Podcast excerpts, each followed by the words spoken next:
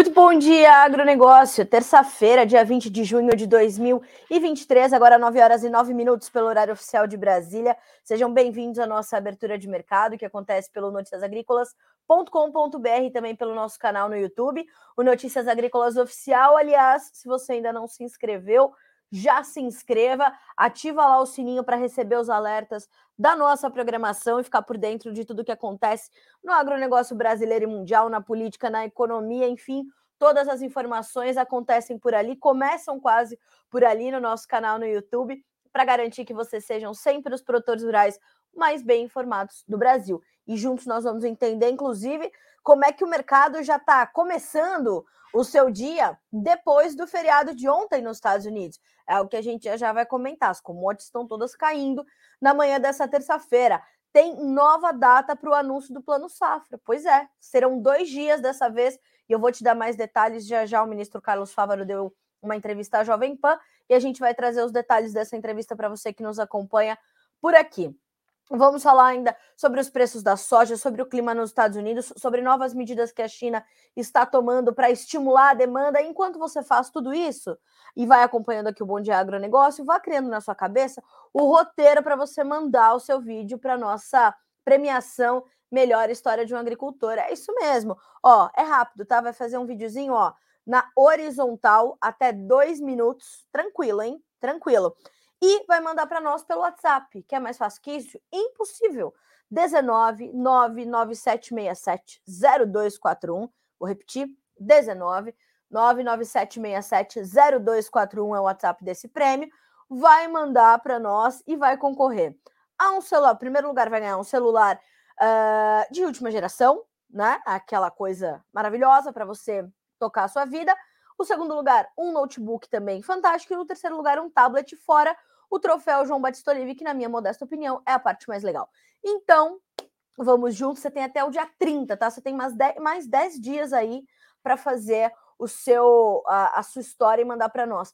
Pode ter produção, pode não ter, pode ter você gravando aqui, ó, tranquilo, tá? Então vamos embora. Você tem 10 dias para mandar para nós a sua história. Acho que é muito contar as histórias de quem está construindo o agronegócio brasileiro, tá bom? Bom, Vamos então para a nossa rodada de preços. Como eu falei, os mercados norte-americanos estão retomando seus negócios nessa terça. Alguns já começaram ontem, depois do feriado do Juneteenth, lá nos Estados Unidos, que é uma espécie de consciência negra, o fim da escravidão, né? Então, para eles, um feriado emblemático, para nós também, ainda bem que a gente pode celebrar né, o fim dessas loucuras que o mundo já viu. Então, a gente recupera hoje uh, a volta dos negócios. E a gente vai direto para a Bolsa de Chicago, onde caem os futuros da soja, do milho e do trigo, também farelo e óleo. A soja, 14 dólares e 68 por bushel no julho, que tem uma pequena baixa de 0,05%. E já já a gente detalha e aumenta ali a visão sobre esse mercado, tá? Milho, 5 dólares e 93, uma queda de 0,5%. O trigo, esse cai um pouquinho mais forte, 1% de baixa para 6 dólares e 80 centos por bushel. Nós temos ainda alta, uh, perdão, baixas para o óleo de soja de 1,8% para 56 dólares 56 centavos de dólar mais 86 por libra peso e o farelo caindo 0,8% para 400 dólares e 10 centos por tonelada curta. Quando a gente vai para a Bolsa de Nova York, tudo no vermelho também. Quem lidera as baixas é o café, 1,9 ou 2% de baixa, 1,99, 2% de queda, 1 dólar e 77 mais 15 por libra. O açúcar, 26 centos mais 16 por libra peso e uma baixa de 1%. O algodão cai agora 0,6% para valer 79 centos mais 62 por libra. E a gente vai checar também os demais grupos de commodities, o petróleo estava subindo, passou a cair, o, o WTI cai, o Brent sobe. O WTI cai 0,7% para 71 dólares e 42 centavos por barril, enquanto o Brent vai a 76 dólares e 17 centavos, com uma pequena alta de 0,1%. O gás natural cai 0,7%, o ouro 0,3% de queda, a prata cai 1%, o cobre 0,06% de perda, tá? Então a gente vê que as commodities elas estão em direções diferentes, mas somente o petróleo Brent e o gás natural subindo. O restante das commodities, todas elas em campo negativo, tá certo? Operando no vermelho, testando ali momentos de pressão realmente. Então a gente vai acompanhando, vai monitorando. Vamos ver se a gente tem também o futuro, uh, os futuros da Bolsa de Dalian uh, na China, mercado futuro chinês. Levantamento da Agri Invest Commodities. Farelo fecha em alta, óleo de soja em alta, milho em alta, o suíno vivo já recuando um pouco mais. E já já a gente vai trazer mais informações também sobre a China, uh, porque novas medidas foram trazidas ali pelo governo, continuam chegando essas medidas para tentar estimular a economia chinesa, dessa vez para tentar estimular a demanda, tá? Olha só o que diz Eduardo Vanin. Bolsas no Ocidente em queda, ações de consumo e construção civil na China também recuando. Já já a gente vai falar um pouquinho mais sobre a economia chinesa. Petróleo subindo né, no, no WTI a 72 dólares o barril. O, o câmbio na China continua subindo, pressionando commodities e moedas emergentes. Então a gente já começa a ter as respostas aí, né? O índice de commodities da Bloomberg está caindo meio por cento hoje a 104,6 pontos. Os mapas de sete dias continuam mostrando poucas chuvas para os principais estados americanos. Já já a gente vai falar sobre isso. Nova rodada de chuvas para as regiões de milho safrinha para essa semana. Atenção, porque a colheita uh, no Mato Grosso está a todo vapor. Vai começar a se intensificar também em outros estados e a gente está acompanhando isso também bem de perto, tá bom? Então, 9 horas e 16 minutos pelo horário oficial de Brasília. Passamos pelos preços. Agora eu já vou direto para essa nova informação que nós temos e é assunto de interesse de todo o agronegócio, do menor ao maior produtor rural, que é a questão do anúncio do novo Plano Safra. Então, uma nova data foi determinada pelo Ministério da Agricultura e também pelo Ministério do Desenvolvimento Agrário, e, portanto, di diante dessa, dessa separação dos ministérios, né? Agora nós temos o Ministério de Agricultura e Pecuária e o Ministério do Desenvolvimento Agrário. Então, nós teremos a divulgação do Plano Safra feita em dois dias esse ano, Plano Safra 23-24. Primeiro, no dia 27, nós teremos o anúncio para médios e grandes produtores. Dia 27 de junho, a cerimônia está prevista para ser iniciada às 10 horas, horário de Brasília, lá na capital federal. No segundo dia, agricultores familiares receberão ali as suas os seus indicativos, e aí o anúncio será, portanto, é, do Ministério do Desenvolvimento Agrário, sob a batuta de Paulo Teixeira. O ministro Carlos Fávaro, do Ministério da Agricultura, foi entrevistado pela Jovem Pan na, no final do dia de ontem e trouxe, então, algumas sinalizações e voltou a reforçar que o que ainda é, não fez com que o Plano Safra esteja concluído é, de fato, o volume de recursos para a equalização de juros. Até porque o ministro Carlos Fávaro entrou com esse projeto de trazer um Plano Safra verde, que era aquele Plano Safra que vai beneficiar os agricultores que conseguirem comprovar as suas boas práticas agrícolas. E essa, essa também é uma dificuldade. Fazer uma ferramenta que seja eficaz o bastante para garantir que os produtores consigam comprovar essas boas práticas e, portanto, alcancem essas taxas de juros menores, não é? Então, olhando para isso, nós sabemos que há ainda essa dificuldade. E claro que com a situação como está e diante da nossa taxa básica de juros em 13,75%, a nossa taxa Selic, é difícil a gente trazer umas taxas de juros que se, que se distanciem muito da básica. Então, Fávaro, durante essa entrevista, falou sobre isso, falou que a maior dificuldade é garantir essas boas, é, essa comprovação das boas práticas, para garantir também um volume de, de recursos para equalizar os juros que seja grande o bastante para garantir esses juros mais baixos para quem comprovar essas taxas, essas práticas agrícolas uh, mais sustentáveis.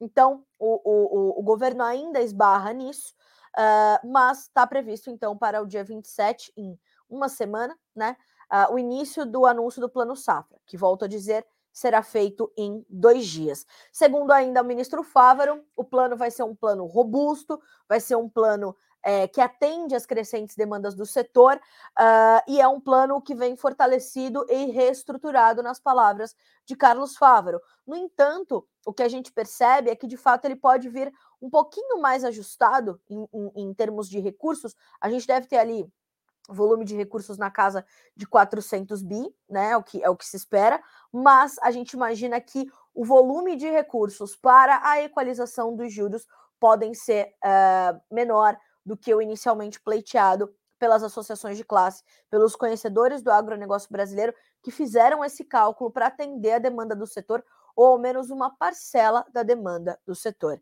Inclusive, esse foi tema de discussão ontem na edição de segunda-feira, dia 19 de junho, do programa Conexão Campo Cidade, nosso semanal aqui do Notícias Agrícolas, discutido por José Luiz Tejon, Dr. Roberto Rodrigues, Antônio da Luz e Letícia Jacinto, além de Marcelo Prado, juntos ali debatendo. E este foi um dos temas, né? E uh, ah, Dr. Roberto foi bastante enfático, ele vem falando sobre isso. Dr. Roberto disse o seguinte: que o Plano Safra precisa focar no seguro rural e em recursos para comercialização da safra. Dr. Roberto, inclusive, esteve no programa direto, direto ao ponto da Jovem Pan também, falando sobre essas necessidades de ajuste que ele imagina que seriam importantes para o Plano Safra. Não só sobre isso, como ele também diz que deveria estar já alocado no plano um volume de recursos também destinado à logística, né, à infraestrutura logística, investimentos nesta infraestrutura, porque temos aumentado a nossa capacidade produtiva, não aumentamos a nossa capacidade de escoamento na mesma proporção. E isso é bastante preocupante. E fora o seguro rural, que é uma implementação, inclusive, do próprio Roberto Rodrigues, ele tem, né, desde que foi ministro, foi uma das primeiras ações, e graças a Deus tivemos, né? E o Roberto Rodrigues é uma mente brilhante do agronegócio brasileiro. É, nós temos então essa, né, essa contribuição é, do Dr. Roberto, que volta a dizer: temos que ter foco na comercialização, no seguro, na logística e, claro, discutiram também toda essa questão dos juros. Ali é importante trazer também a perspectiva do Antônio da Luz, que foi completamente importante para você entender quais são as discussões em torno disso, porque é, é preciso a gente entender o ambiente econômico em que o país está inserido, não é? O Boletim Focus de ontem, por exemplo, trouxe ali já melhoras na expectativa inflacionária do país, bem como taxas de juros menores para este e para o próximo ano, né? Trouxe a, a taxa de juros estimada em 12,25% para o final deste ano. E hoje, o Copom, o Comitê de Política Monetária, inicia sua reunião de dois dias para definir né, se muda ou não a sua taxa básica de juros, a taxa básica de juros do país, a Selic. Então percebam o grande quebra-cabeças que é fazer uma coisa como o Plano Safra, por exemplo. Fora que agora a gente tem dois ministérios para dividir o, o recurso ali de dinheiro, Agricultura e Desenvolvimento Agrário. Nós temos ainda o Ministério do Meio Ambiente envolvido nas negociações, dada essa proposta do ministro Fávaro e do governo federal, de uma forma geral, de fazer um plano safra verde, né? Fecha aspas para o próprio ministro, e também uh, temos ali, claro, né, na, na, no cálculo e, na, e na, na divisão dos recursos, o ministro Fernando Haddad da Fazenda e a ministra Simone Tebet do Orçamento. Então é uma equipe grande para amarrar o plano, e é por isso que a gente está né, vendo ainda alguns, alguns esbarrões entre um ministério e outro para tentar garantir o melhor a, a ser apresentado, então, para o agronegócio brasileiro a partir do dia 27 de junho. E volto a reforçar: Hoje, o Copom, Comitê de Política Monetária, inicia sua reunião para trazer ou não esses ajustes na taxa básica de juros, entendendo também o ambiente econômico, entendendo as expectativas para a nossa inflação, entendendo o comportamento dos, dos, investimentos, dos mercados, enfim, tudo isso está muito na pauta. Então, a gente precisa continuar acompanhando, fora que precisamos ter também garantido o nosso arcabouço fiscal, ainda não o temos, Uh, tem mudanças ali tentando ser propostas, lembrando que não são é, medidas que, que falam em redução de despesas, o que deixa tudo um pouco mais difícil, mas nós temos boas perspectivas para o arcabouço também. Então, olhando para tudo isso, né, é, a gente vai te atualizando por aqui.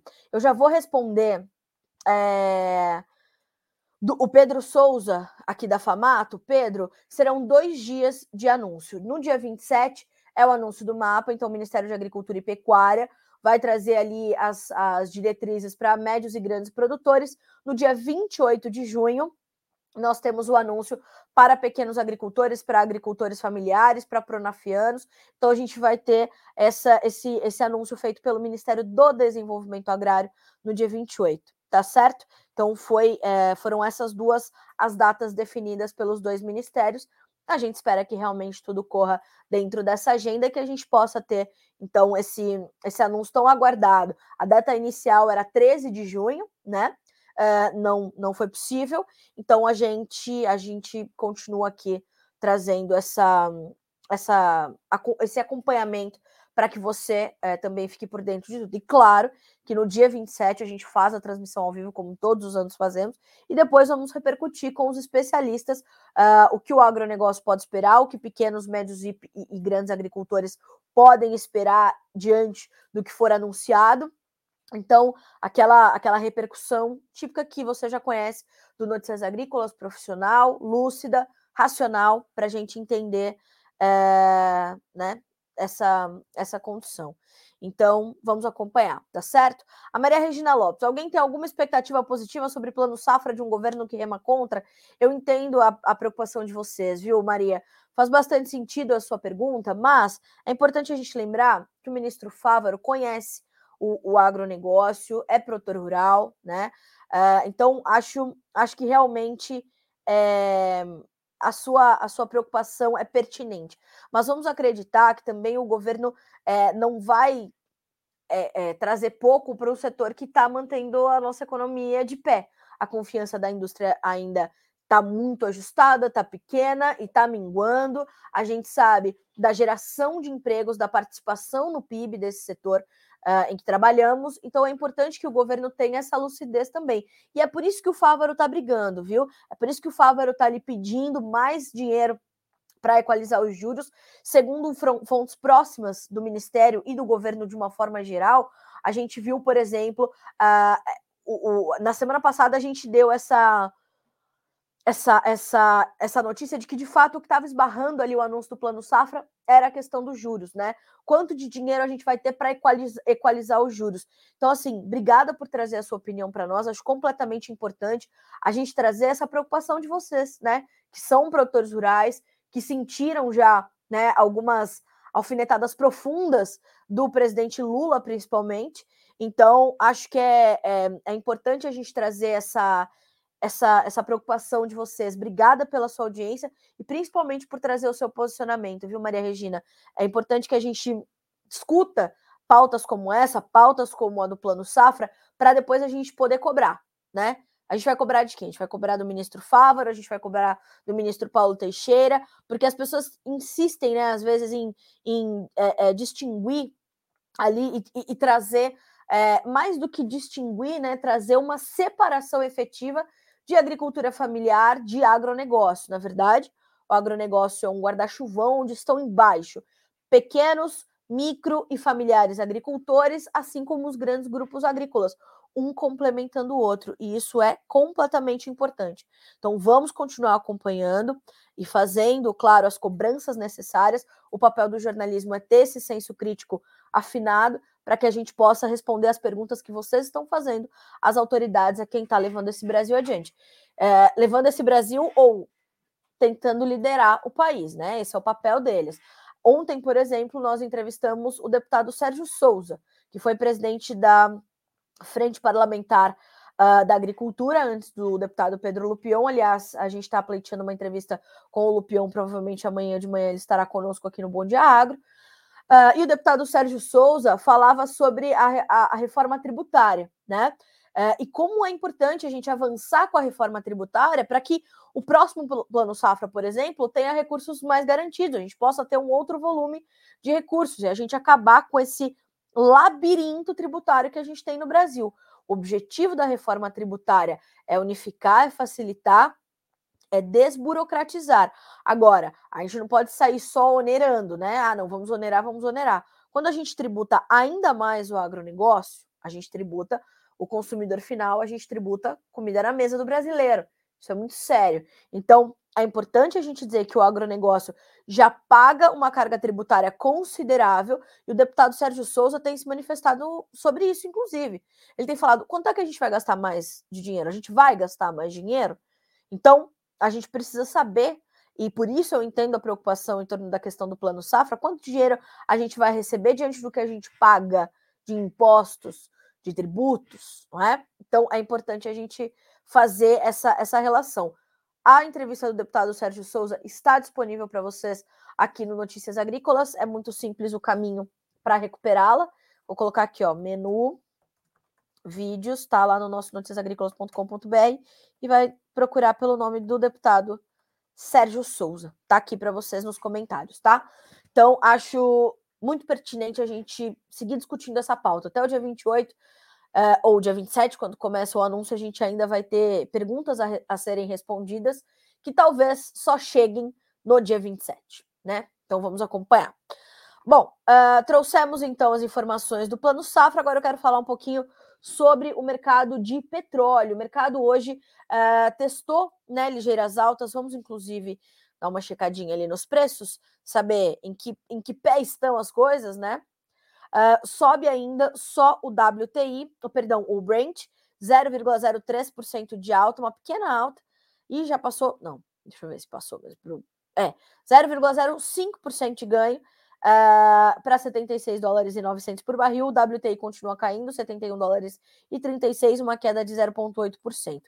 Essas altas que a gente observa no Brent, que são de fato a referência para o quadro global de oferta e demanda, elas estão muito, muito aliadas e alinhadas com essas, essas informações sobre a China, que já cortou as taxas de empréstimos para curto e médio prazo, hoje fez novas mudanças, e isso vai trazendo essa perspectiva de uma, de uma demanda um pouco mais robusta. A China é a maior importadora de petróleo do mundo, assim como importa tudo mais que todo mundo, né? É, e a gente vê, portanto, essa condição do petróleo é, muito alinhada com isso. Um dos analistas internacionais ouvidos pela Reuters diz o seguinte: uh, os traders de petróleo precisam ver se materializar uma recuperação econômica da China de forma consistente, robusta, para então aumentar as suas perspectivas de demanda, as suas projeções de demanda, e a gente vê os preços voltarem a subir também de forma mais sólida, mais consolidada. Então, a gente está nessa, nessa condição.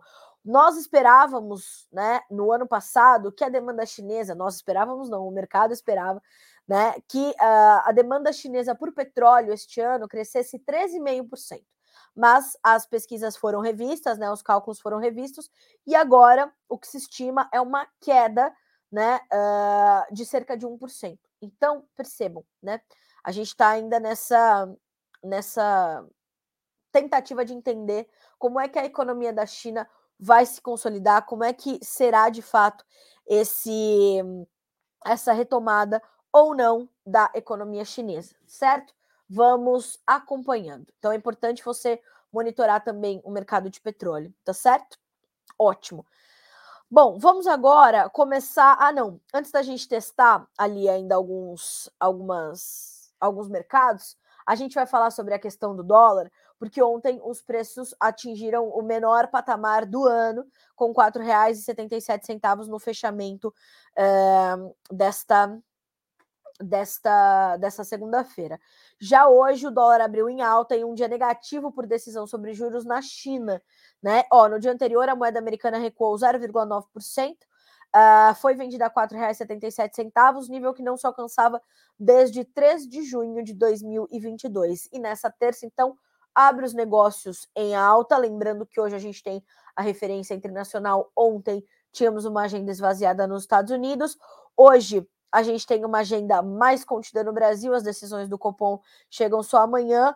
Uh, o andamento do texto do arcabouço fiscal no Congresso Nacional está também na pauta, mas precisando de novidades. A questão da reforma tributária também, e mais do que isso, essas questões todas uh, da China, como eu falei, né? A gente está de olho no que está acontecendo por lá, essas medidas que estão sendo é, trazidas ali pelo trazidas ali por Pequim, né? E aí, agora sim, a gente vai para a nossa próxima manchete, que é essa, esse novo corte nas taxas de empréstimo pelo governo chinês, tá? Por que, que eu estou fazendo hoje toda essa preleção antes de falar sobre soja, sobre milho e tudo mais?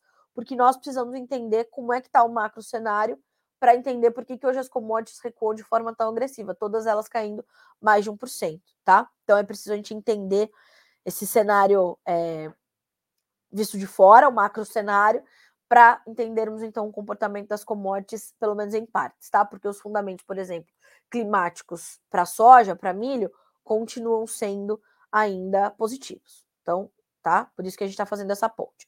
Vamos falar da China? Pois é, a China cortou então essa taxa, mas o corte nessa taxa de juros veio abaixo do esperado, segundo os especialistas, tá? Então, a gente está falando, deixa eu abrir aqui para a gente juntos entender esse corte.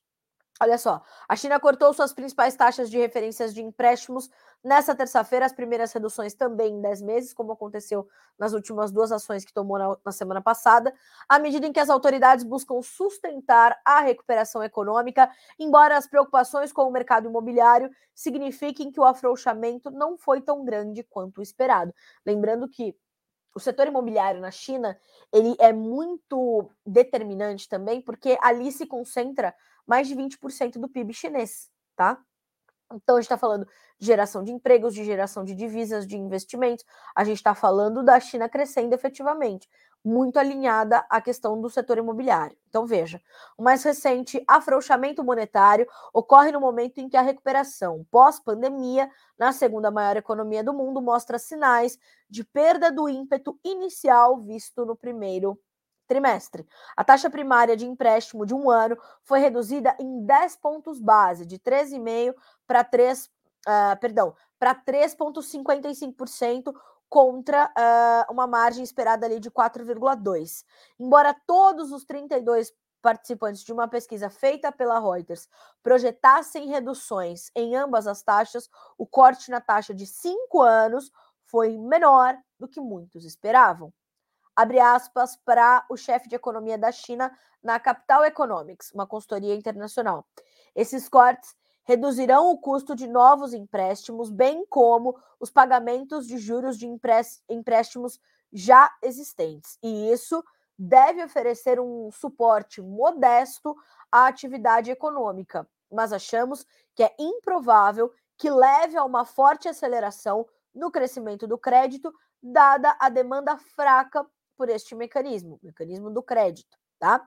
Uh, então vamos observando. Te lembro que o banco, o banco do povo da China, que é uma espécie de banco central para nós, reduziu as taxas de juros de curto e médio prazo na semana passada. Então Pequim continua trazendo algumas medidas de tentativa de estímulo à economia, mas os especialistas julgando essas, essas tentativas uh, como insuficientes para trazer uma recuperação uh, sólida e robusta portanto, uh, para este para esta economia que é a segunda maior do mundo e por isso causa ali preocupação em todos os mercados, em todos os traders, em todos os investidores, tá? Então é importante a gente colocar isso no nosso radar também, o que vai chegando de Pequim e como o mercado vai reagindo a isso. 9 horas e 37 minutos pelo horário oficial de Brasília. Agora sim, a gente vai começar a desdobrar os mercados. E eu vou começar, claro, com as informações de clima nos Estados Unidos, tá certo? Por quê? Porque os mapas continuam indicando chuvas insuficientes para o Corn Belt e o mercado, claro, ou todos os mercados estão muito atentos a isso. Esse mapa que vocês estão vendo aqui do meu lado, aqui do meu lado, né? Aqui do meu lado. Aqui, é, é ali, ali, né? Sei lá, aqui do meu lado. Uh, esses mapas continuam. É, ontem, é, nós tínhamos esse mesmo mapa que traz a previsão de chuvas para os próximos cinco dias com uma mancha branca no meio, onde agora a gente vê colorida de verde, verde claro. Percebam que uh, aquele estado mais compridinho, no coração dos Estados Unidos, é o estado de Illinois, que é o maior estado produtor de soja dos Estados Unidos, o segundo maior de milho, e ao lado dele fica Iowa, que é o maior produtor de milho, segundo maior de soja. Esses dois estados estão com 100% dos seus territórios sob alguma condição de seca. E percebam que eles receberão pouquíssimas chuvas nos próximos 5, nos próximos 7, nos próximos 10 dias. São isso que sinalizam os mapas. E os outros estados importantes também na produção, como Indiana, Ohio, Missouri, Nebraska, Minnesota, também estão recebendo chuvas abaixo da média, confirmando as últimas projeções. E quando a gente traz previsões mais alongadas, a gente está falando de chuvas também é, ou dentro da normalidade, ou um pouquinho acima, mas principalmente para a região oeste, e já não vai pegar tanto o coração do Corn Belt, e temperaturas que estarão acima da média.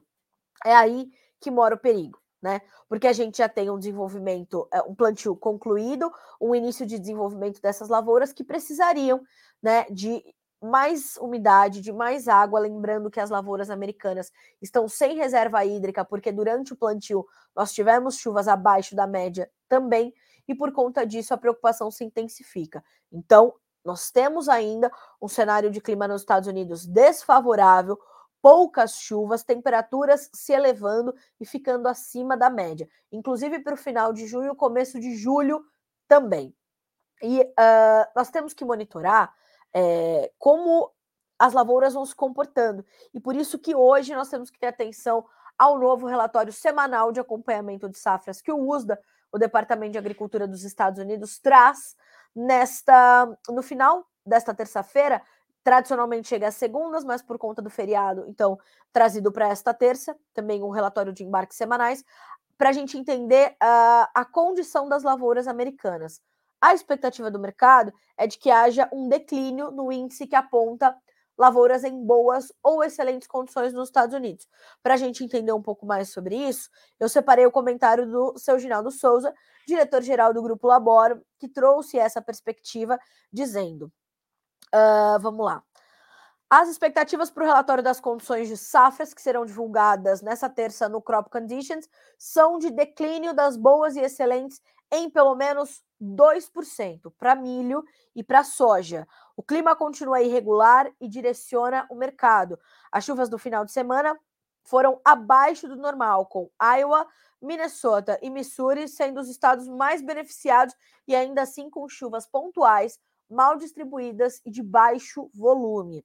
Uh, então vamos acompanhar. Esses números serão reportados às 17 horas, horário de Brasília, e claro, você tem em primeira mão aqui no Notícias Agrícolas. Esses números chegam pelo USDA, tá? Às 17 horas, horário de Brasília. E, por conta de toda essa condição climática, o seu Ginaldo complementa: estamos vivendo o mercado climático e o mesmo deverá ser volátil durante toda a semana, onde os players estarão atentos às atualizações dos modelos climáticos. Certo? Fecha aspas para o seu Ginaldo Souza para a gente começar a detalhar os mercados. Vamos falar um pouquinho da soja, não só da soja em grão, mas também dos derivados. Hoje, o complexo soja também testa novas baixas. Todo o complexo estava caindo mais de 10, 12 pontos, passou a amenizar um pouco essas baixas, mas ainda opera no vermelho. Então, a gente está falando de soja agora com o julho valendo 14,69, o agosto 14 dólares e 3, o setembro 13 dólares e 53, o novembro 13 dólares e 35. As baixas aqui variam de 3 pontos e 75 a 6 pontos e meio. Entre os futuros dos derivados, nós temos 1,6% de queda para o óleo, agora às 9 horas e 42, 56 centos mais 96 por libra, e o farelo amenizando também as suas baixas, 0,3% de queda, 402 dólares e 30 centos por tonelada curta. O mercado da soja está completamente focado no clima dos Estados Unidos, isso é um fato, uh, e isso ainda tem dado um suporte importante para as cotações que precisa ser respeitado, porque as previsões continuam indicando essas condições desfavoráveis de clima, portanto, para o Corn Belt, para o meio oeste americano. O mesmo se dá para o milho, o mesmo se dá para o trigo. O trigo tem ainda a condição da guerra pesando um pouquinho. O Vladimir Putin já falou, inclusive, que não tem acordo, que não vai, não tem ambiente para renovar o acordo do, do Mar Negro. Então, olhar para isso vai ser é, bem importante, tá certo? Agora, o que mais está no radar do mercado da soja e dos derivados? Quando a gente pensa é, em demanda, a China continua muito presente nas compras, mas comprando da mão para a boca de forma muito cadenciada, diferente do que aconteceu no ano passado, quando ela veio muito vorazmente ao mercado fazer suas compras. Então, nós temos uma demanda presente, porém contida. Né? A demanda não cresceu na mesma proporção que cresceu a oferta. Ontem, Matheus Pereira, diretor da Pátria, esteve aqui neste programa dando toda essa explicação. Para o Brasil, quais são os pontos de principal alerta? A questão dos prêmios. Os nossos prêmios têm caído, né? Nós vimos que à medida em que Chicago subia na semana passada, os nossos prêmios caíam. E esse é o fiel da balança para o mercado brasileiro, porque nós temos ainda bastante soja para comercializar. Em valores absolutos, a gente tem o maior volume de soja para ser escoado e comprometido ainda com a comercialização que já tivemos.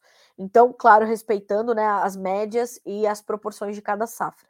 Então, olhando para isso, nós temos ainda bastante oferta, isso pressiona os nossos prêmios e deixa com que os preços aqui no Brasil não consigam absorver toda essa essa robustez de alta que vimos acontecer nos últimos dias em Chicago e que podem ainda ser registrados, né, novos ganhos diante dessa condição de clima nos Estados Unidos ainda se mantendo adversa, a persistência desse cenário desfavorável.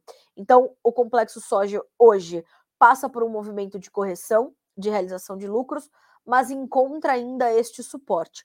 Claro, né? Ontem Vladimir Brandalize trouxe uma frase é, também muito importante e, e, garantindo ali uma, uma orientação é, de ouro para você, que é o seguinte: separei aqui para falar para vocês, porque concordo com o Vladimir, uh, e também como é que vai discordar de Vladimir Brandalize, né? Impossível, mas assim. É, o Vladimir faz esses alertas, né? Sobre essa, essa efemeridade do mercado climático. Choveu, o trader olhou pela janela da Bolsa de Chicago, tá chovendo lá em Illinois, é, vamos derrubar um pouquinho o preço, né? Tem bastante soja no Brasil, não vai, ainda não dá para a gente falar que quebrou a safra americana. Então, minha gente, essa é, é, é, o momento do mercado climático, essa volatilidade e essas altas serem muito efêmeras, né? Facilmente dissolvidas. Então, veja, né? Vladimir falou o seguinte, ó.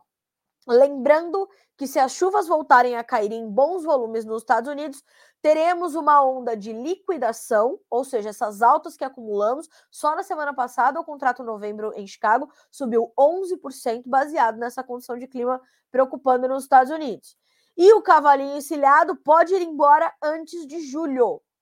Por isso, por isso, o Vlamir fez uma, um apelo importante ontem, dizendo: o atual momento é de ter atenção para garantir que você trave pelo menos o seu preço em Chicago.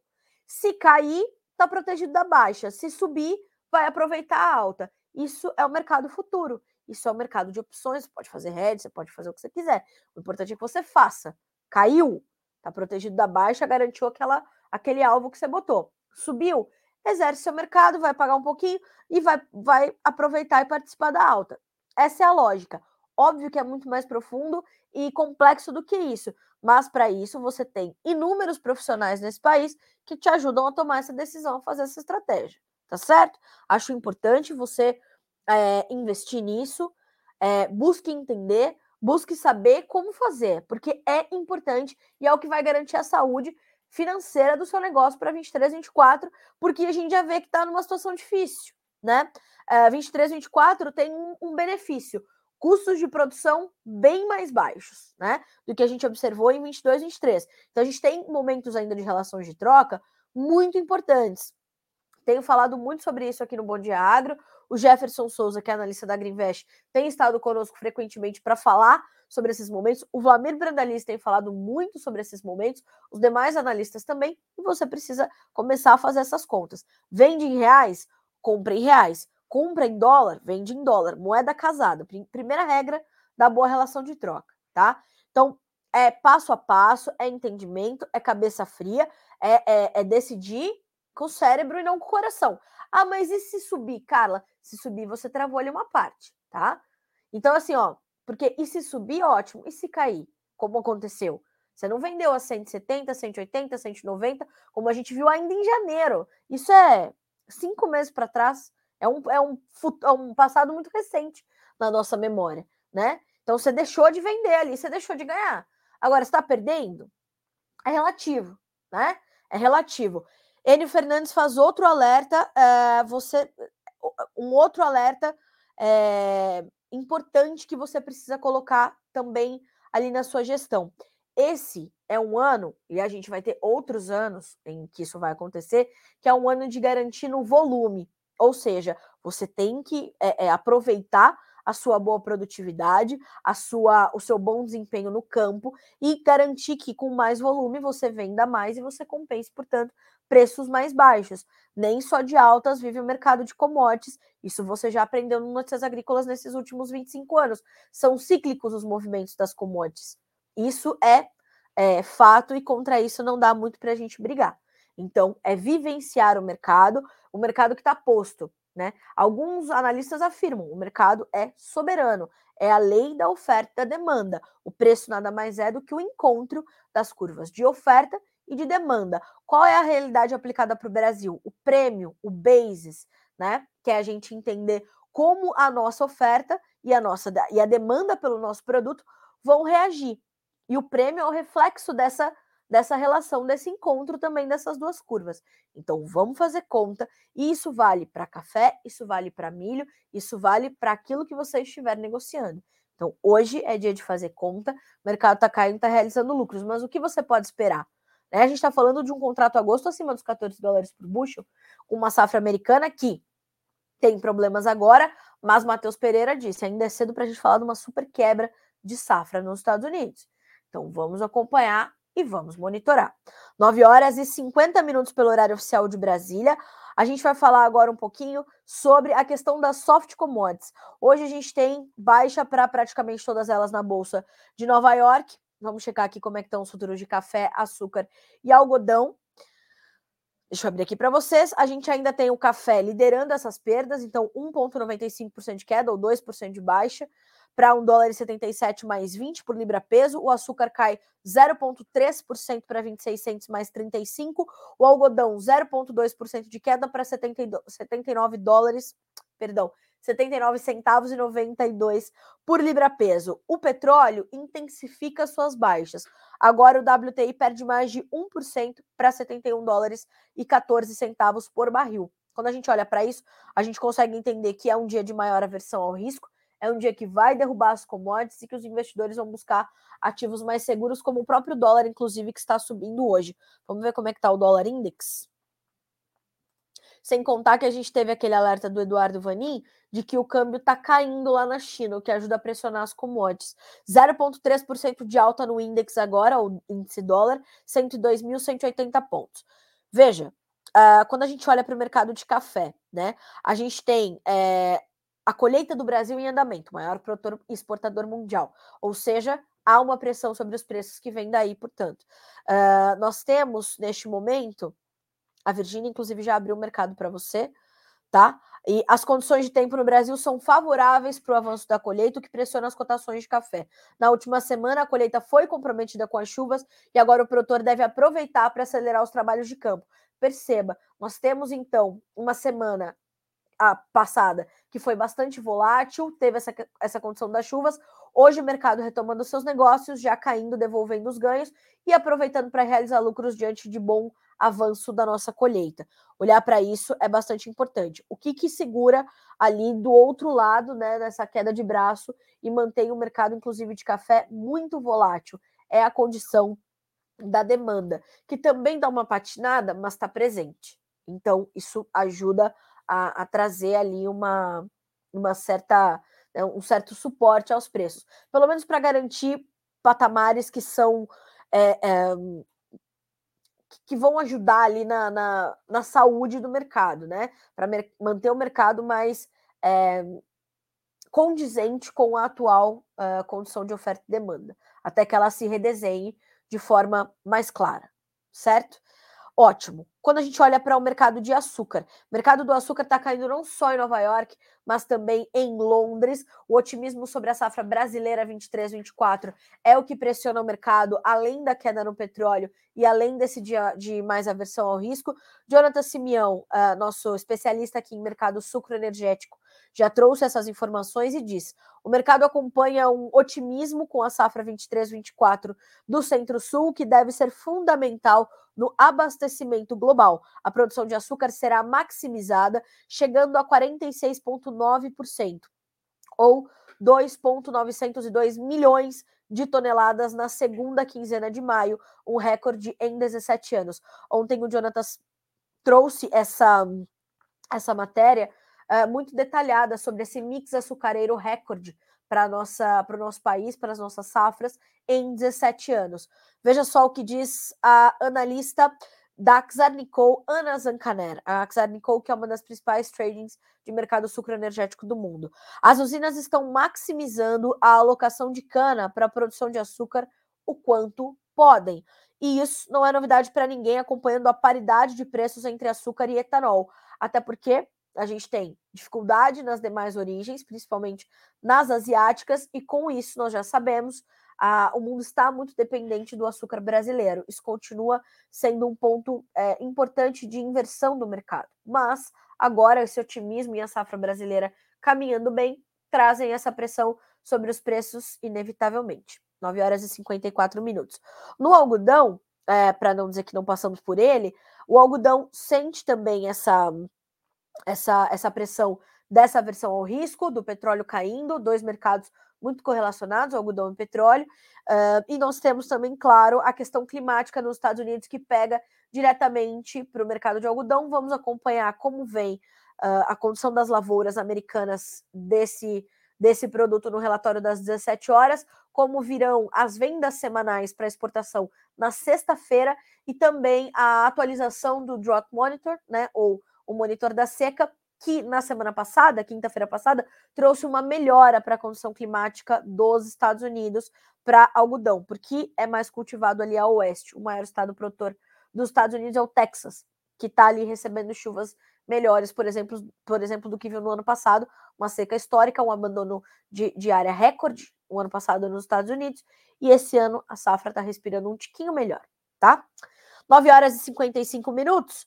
Antes da gente trazer as informações direto da Nova Zelândia, com o professor Roberto Fava, que é o CEO da Harvard Agrobusiness School, uh, ele vai trazer ali as últimas atualizações do Congresso do IFAMA para nós. Eu quero só trazer uma pontuação do CPEA, que indicou nesta, nesta terça-feira que a safra atual de trigo, a que está sendo plantada, agora deverá ser menor do que a safra de 2022. O Brasil deve ter produção nacional de trigo um pouco menor neste ano. Apesar de a área a ser semeada no país superar a de 2022, a perspectiva é de queda na produtividade. Já na Argentina, estimativas atuais apontam recuperação da oferta nesta safra. A Conab aponta que a área com trigo no Brasil está prevista para ser 9,7 maior do que a temporada anterior para 3,4 milhões de hectares. Todavia, as estimativas de produtividade se reduziram em 0,2% frente ao apontado em maio, ficando 15,6% menores do que em 2022. Então, devemos perder aí um pouquinho em produtividade de trigo na nossa nova safra, tendo, apesar de um aumento de área considerável, de quase 10%, uma redução uh, que de produtividade é maior, 15,6% de queda, devemos ter, portanto, uma safra menor. A nova safra brasileira de trigo está projetada em 9,7 milhões de toneladas, 7% menor do que a anterior. 9 horas e 57 minutos. Vamos conferir as últimas informações sobre o Congresso do IFAMA, um dos principais congressos de agronegócio brasileiro, de agronegócio brasileiro não, do agronegócio mundial, e tem brasileiro lá representando a nossa, a nossa produção agropecuária. Estão por lá o professor Roberto Fava, o professor e doutor Roberto Fava Neves, uh, Marcos Fava Neves, Roberto Fava, uh, o professor Roberto Fava, ele é o CEO da Harvard Agribusiness School, que é inclusive a única universidade da América Latina é, associada ao IFAMA, que é um órgão que cuida não só da produção, mas da alimentação mundial, né, do, do, entendimento dessas cadeias agroindustriais, e esse foi um dos temas que foram é, discutidos no Congresso ontem. E a gente vai ouvir agora, então, o professor Roberto Fava e as últimas novidades direto de Christchurch, na Nova Zelândia. Olá, amigos e amigas do Notícias Agrícolas. É um prazer falar com vocês aqui, direto da Nova Zelândia, Christchurch, Ilha do Sul, no berço da produção e tecnologia de criação animal deste país. Estamos aqui para o 33º Congresso do IFAMA, a mais tradicional associação de agronegócios do mundo. Hoje foi um dia de debates no Fórum Empresarial. Nesse fórum, estamos discutindo a transformação dos sistemas agroindustriais em alimentos, fibras e energia. Estamos aqui, além dos cientistas e professores, juntaram-se a nós os líderes das empresas, associações e os desenvolvedores de tecnologia e inovação. É um momento de discussão de ideias, tendências e desafios para um agronegócio mundial que precisa lidar com, séria, com sérias demandas a primeira delas, a demanda de alimentos de qualidade para uma população crescente de mais de 8 bilhões de pessoas. Precisa lidar também com as mudanças climáticas, aquecimento global e a preservação do meio ambiente. Temos que tratar da coordenação e da estabilidade das cadeias produtivas e todo o impacto que tem nas flutuações de preço, o que não é fácil. A adoção de tecnologias está vindo de uma forma cada vez mais assustadora e elas precisam nos ajudar a aumentar a eficiência dos processos produtivos. Por fim, é necessário o desenvolvimento das pessoas do agro, tanto nos níveis de produção como na liderança das empresas, associações e entidades governamentais. É, são desses desafios que nós estamos aqui tratando e abordando. Alguns painéis de hoje trouxeram ideias que eu gostaria de dividir com vocês. Lisa Tumahai, do Parlamento da Nova Zelândia, discutiu a necessidade de uma perspectiva de longo prazo entre gerações quando se fala em sustentabilidade. Empresas fazem planos para cinco anos, mas a visão de crescimento sustentável demanda clareza de atuação dos agentes públicos e é uma parte fundamental que precisa definir os objetivos de longo prazo e criar mecanismos de incentivo. Aidan Connolly, na sua apresentação, presidente da Agritech Capital e futuro presidente do IFAMA, mergulhou nas questões de tecnologia aplicada ao agro e a tsunami que ainda está por vir. Na sua opinião, desde os primórdios, a agricultura sempre liderou o processo de inovação e desenvolvimento das sociedades e agora passará rapidamente por um novo ciclo de transformação e muito rápido. Tecnologias como impressão de alimentos 3D, robôs, drones, inteligência artificial, data analíticos ou análise de dados, realidade aumentada, internet das coisas mudarão os processos nas cadeias produtivas, não somente na produção primária. E isso aconte acontecerá em uma velocidade assustadora. Sobreviverão, na opinião dele, aqueles que adotarem a tecnologia de forma mais rápida por fim, Marcos Favaneves, da Markstrat e da Harvard Agribusiness School, trouxe clareza sobre o tamanho da oportunidade decorrente do crescimento da demanda de produtos do agronegócio, que acontecerá no longo prazo. Essa demanda no longo prazo sofre uma influência, no curto prazo, de violentas mudanças nas variáveis externas ao negócio. Ou seja, a demanda existirá, mas não necessariamente o preço. No seu, no seu entendimento, além da adoção de tecnologia, o futuro, o futuro demanda melhoria nos processos de governança das empresas, a adoção de práticas ambientalmente corretas e a comunicação disso ao consumidor final. E sim, uma preocupação com as pessoas que fazem parte do agro para garantir o desenvolvimento e a empregabilidade delas. Estes foram alguns pontos centrais que eu selecionei para nós. É fundamental que o entendimento da agricultura e pecuária e todos os demais elos antes e depois da porteira mais do que parte da solução, são um alicerce para o futuro sustentável. Um grande abraço, meus amigos, e que a hora. Vejam, né, como. Vamos lá. Como é importante a gente ouvir, eu sempre digo isso em qualquer coisa que eu apresente aqui no Notícias Agrícolas. É muito importante a gente ouvir quem sabe mais do que a gente. Né? Então a gente tem o, o, professor Roberto Fava, um dos, um dos representantes ali do, do Brasil, neste que é um dos principais congressos do agronegócio mundial, uh, que acontece na Nova Zelândia, e o doutor Marcos Fava Neves, que é outro grande conhecedor, grande líder do agronegócio brasileiro, ambos ali é, à frente da Harvard Agribusiness School. Aliás, se você ainda não segue o perfil da Harvard no Instagram, faça isso para entender o enorme potencial educacional que a Harvard traz para o agronegócio brasileiro e, claro, mundial, porque vai ser um berço de educação, né? É, para todo mundo vir beber dessa fonte, né? É, onde está ali a, os maiores desafios de produzir e os resultados mais impressionantes. E ontem, é, nessa, mini, nessa palestra do, do, do Dr. Fava Neves, né, Dr. Marcos Fava Neves, que é professor agrônomo e um dos líderes da Harvard, ele diz o seguinte: ó, nosso papel no mundo é criar oportunidades para as pessoas. O, agri, o agronegócio tem um potencial enorme de alcançar a sustentabilidade, o caminho da sustentabilidade e ajudar a alimentar o mundo, que foram os pontos que o professor Roberto Fava, o CEO da Harvard, trouxe nesse vídeo que compartilhamos com vocês aqui no Bom Dia Agronegócio dessa terça-feira e vamos continuar trazendo esses conteúdos direto da Nova Zelândia. Qual é o objetivo? O objetivo é ter brasileiros ali mostrando que, inclusive, o seu trabalho tem sido determinante para garantir a conservação do planeta e alimentar as pessoas. E uma demanda crescente, né? Uma demanda crescente por comida, por energia, por fibras.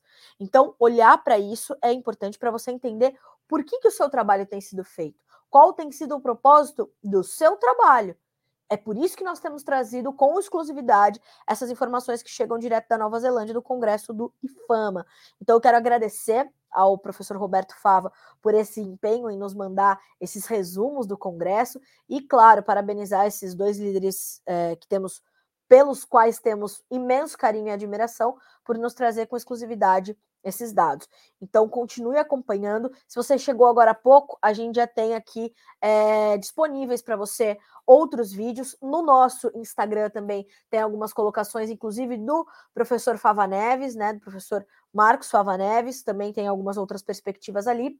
Vale a pena você acompanhar e seguir arroba Harvard School, tá? Siga no Instagram esse perfil e ali também tem informações do Congresso. Então, ó, arroba Harvard School, certo?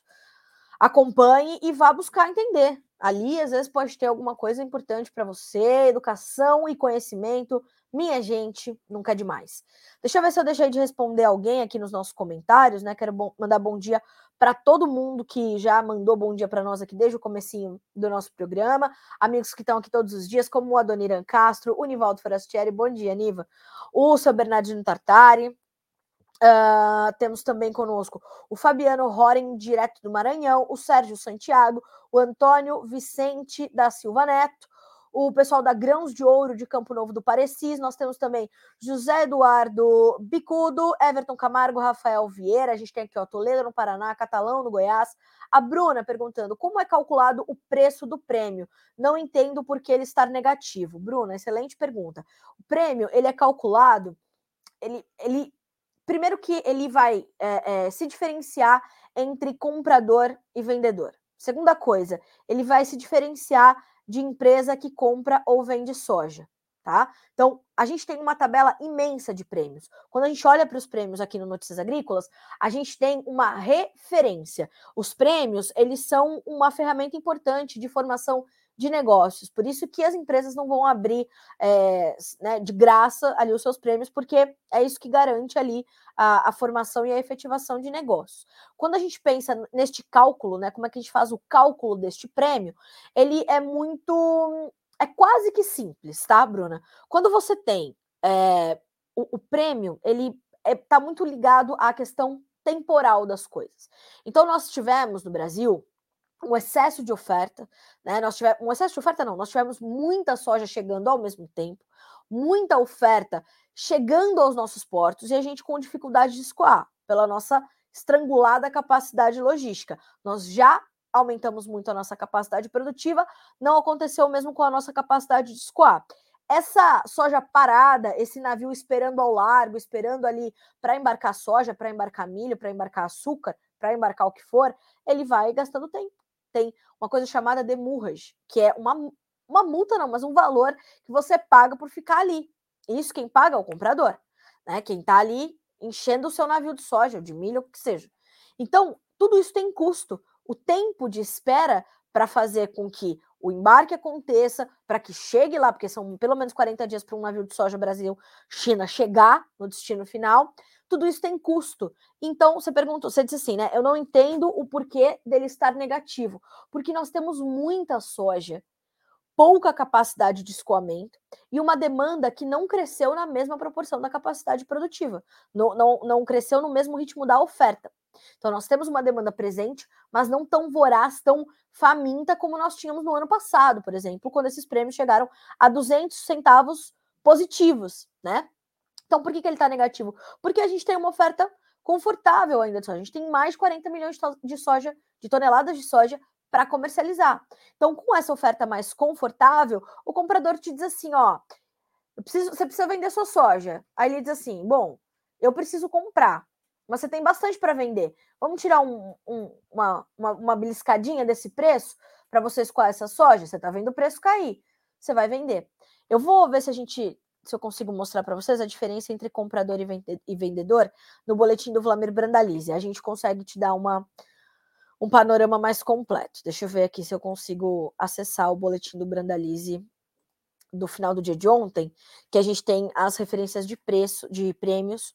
Aí você consegue entender essa diferença que eu estou te falando entre comprador e vendedor. Que, claro, naturalmente o vendedor vai pedir sempre um pouquinho a mais, né? Ou menos negativo quando ele está no negativo. Vamos lá. Ó, uh, últimas informações sobre o prêmio, tá? Então, aqui, ó, para soja, a gente está falando de um contrato junho 135 ou 1 dólar e 35 abaixo de Chicago na pedida do comprador. E na pedida do vendedor, ele diz: Eu te entrego, mas 1 dólar e 10 abaixo de Chicago. Então, veja, né? Apesar de negativa, sempre o vendedor vai pedir um pouquinho mais. O vendedor aqui está pedindo 20, é, 12 centavos a mais, né? Julho, a mesma situação: 1 dólar e 35 menos pelo comprador, 1 dólar e 10 menos pelo vendedor. Uh, agosto, 10 negativo pelo comprador, 35 negativo pelo vendedor. Tá entendendo? Setembro, 5 positivo pelo comprador, 25 positivo pelo vendedor. Porque a gente começa a se distanciar um pouquinho e ter menos soja, perceba, nos vencimentos mais alongados, e aí a gente começa a ver prêmios positivos. Setembro, você já tem bem menos soja do que a gente tem hoje em junho, final de junho né? Então, para setembro, 5 negativo, 25 positivo, pedida do vendedor. Outubro, 15 positivo pela pedida do comprador, 40 positivo pela pedida do vendedor. Veja o novembro, 1 dólar e 10 positivo na pedida do vendedor e 45 na pedida do comprador. Então, é isso. É essa é o prêmio, ele é calculado né? De acordo com o negócio que você vai fazendo ali, ele muda de empresa para empresa, da perspectiva do comprador e do vendedor, e ele muda a cada dia, e ele muda durante o dia. Se Chicago está subindo muito, ele vai tirando daqui. Se Chicago está caindo e você vê a demanda muito presente, você vai melhorar o prêmio para tentar efetivar o negócio. Então, é, parece complexo, mas é oferta e demanda, minha amiga, sem grande, sem grande né, mudança. Então, a gente olha para isso e, e, vai fazendo, então, esse. A gente não, né? Mas vai fazendo essa. essa né? É, é, essa espécie de, de cálculo, né? E aí a gente vai observando isso aos poucos. Bom, uh, seguindo aqui com os nossos comentários. Uh, bom dia a todos, bom dia, bom dia, bom dia. O Pedro Souza perguntou sobre a questão uh, das datas de divulgação do Plano Safra. Falamos, te confirmo, 27 e 28 de junho. 27 médios e grandes agricultores, 28 agricultura familiar e pequenos agricultores, pronafianos e tudo mais. Paulo Barbosa, bom dia, de, bom dia de Andradas, Minas Gerais, e o Pedro da Famato diz ainda: Bom dia, direto de Cuiabá, Mato Grosso. Ontem aconteceu o evento Mais Milho da ProSoja, onde acompanhamos a análise conjuntural do Paulo Molinari, da Safras e Mercado. Foi muito próximo ao que vimos ontem aqui. Pois é, Estou dizendo a vocês, o milho, ele está num momento difícil, não está fácil, né? E não tem como a gente dizer para vocês, olha, não é assim. Então segura o seu milho que vai subir. Não, minha gente, é estratégia, né? Pelo amor de Deus, vocês já passaram dessa fase. Não é a primeira safra que vocês estão fazendo. Vocês são muito melhores do que isso, muito melhores. É... Bom dia para dona Neuza lá de São Paulo, nos acompanhando nesse frio. E a dona Neuza sente um frio, deve estar com cinco blusas. O Valdenor Miller, bom dia, de Ibirapuitã, no Rio Grande do Sul. Informações precisas de grande valia para nós do agronegócio. Fico feliz. Bom dia, obrigado. Bom dia para Maria Regina, bom dia para Vanessa Fernandes, bom dia também para o Emerson Antoniacomi, uh, bom dia para o Everton da Silva, agricultura familiar, está otimista. O Mozart Augusto também nos mandando bom dia o Cristiano, a Valquíria. O Marcelo perguntou do café, expliquei um pouquinho. Será o fundo do poço? Vamos mandar essa pergunta para os especialistas. Eu não acho que seja o fundo do poço, mas também não acho que o fundo do poço vai ser muito distante do que estamos vendo. Tá? Precisamos entender qual vai ser a safra brasileira efetiva, como é que o mercado vai receber e olhar para a próxima safra. Até esse momento, a gente tem uma recuperação esperada para 24, boa. Vai se confirmar? Isso vai mexer muito com o mercado. Vamos mandar sua pergunta para os especialistas. Ah, o Márcio Maciel falando aqui da questão do dólar, tirando um pouco da renda do, do produtor, faz sentido, né? Uh, hoje o dólar subindo, hein? Agora temos R$ 4,79. Ontem fechamos nos R$ 4,77. Uh, e o Vitalino Venance diz assim: ó. Lula sempre apoiou a atividade do agronegócio. Roberto Rodrigues foi ministro de Lula. As alfinetadas se referem ao desmatamento. Não sejamos hidrológicos e tapados. Vitalino, obrigada pelo teu comentário é, e obrigada por lembrar né, da importância do Dr. Roberto Rodrigues, que fez, inclusive, é, e faz, né, é um dos meus principais mentores, um dos principais faróis desse portal há 25 anos, e de fato a contribuição do Dr. Roberto Rodrigues, ela não aconteceu só no governo Lula, ela é constante para o agronegócio brasileiro, dado o brilhantismo da mente de Roberto Rodrigues. Agora, as alfinetadas elas vão muito além do desmatamento, viu, meu amigo? Uh, recentemente, o Lula atribuiu ao agronegócio o fato de nós não firmarmos um acordo entre União Europeia e Mercosul em função do, abre aspas, veneno, fecha aspas, que o agronegócio utiliza. Isso em nada tem a ver com o desmatamento, para citar uma das declarações do presidente. Então, o, o, as declarações e as alfinetadas, elas vão muito além da questão do desmatamento, que aí não passam só por Lula, mas pela própria ministra Marina Silva, outros ministros do governo, que vão tentar transferir né, eh, a responsabilidade. Não acontece. O produtor rural que não respeita o Código Florestal brasileiro não é um produtor rural, é um criminoso ambiental. Fecha aspas para o deputado Alceu Moreira, há alguns anos, quando o entrevistei para fazer uma, uma série aqui para Notícias Agrícolas chamada Verdade contra a Fome. Nunca me esqueci dessa frase. Então, as alfinetadas de Lula vão sim muito além do desmatamento, começaram ainda na campanha, quando, não vamos esquecer, o presidente disse que o agronegócio era um agronegócio fascista, não é? Então, sim, as alfinetadas de Lula vão muito além uh, do desmatamento, muito além do desmatamento, uh, mas ele tem tentado essa aproximação, inclusive, com o setor, mas te digo mais, amigo, que é manchete ali na grande mídia, né, que o governo está, inclusive, temendo um novo desgaste político uh, com o agronegócio por conta do plano safra, tá? Uh, porque o ministro Fávaro, que volto a dizer, este sim, um profundo conhecedor do agronegócio brasileiro, que tenta ali né, é, mostrar e talvez tenha uma proximidade com o presidente para mostrar que as coisas que ele fala não procedem, como a questão do veneno, por exemplo. Uh, ministro Fávaro está ali tentando fazer o possível e o impossível para garantir que o Plano Safra venha atender as demandas do agronegócio brasileiro. Então, longe de nós sermos hidrológicos e tapados, nós queremos só que ele não fale mais em verdades sobre o setor. E volto a dizer, essas alfinetadas vão muito, muito além do desmatamento e começaram muito antes dele ser presidente. 10 horas, 17 minutos pelo horário oficial de Brasília. A gente vai ficando por aqui com a nossa edição desta terça-feira do Bom Dia Agronegócio, já te esperando para a edição de amanhã, mas te lembrando que tem uma programação toda acontecendo nessa terça-feira. Não se esqueça de se inscrever no nosso canal no YouTube, Notícias Agrícolas Oficial, e ativar lá o sininho para receber os nossos alertas. Não se esqueça também de fazer a sua história, o seu vídeo e mandar para nós para o prêmio Melhor História de um Agricultor. E claro, continuar conosco para ser sempre o produtor rural mais bem informado do Brasil. Boa terça-feira, bons negócios, até amanhã.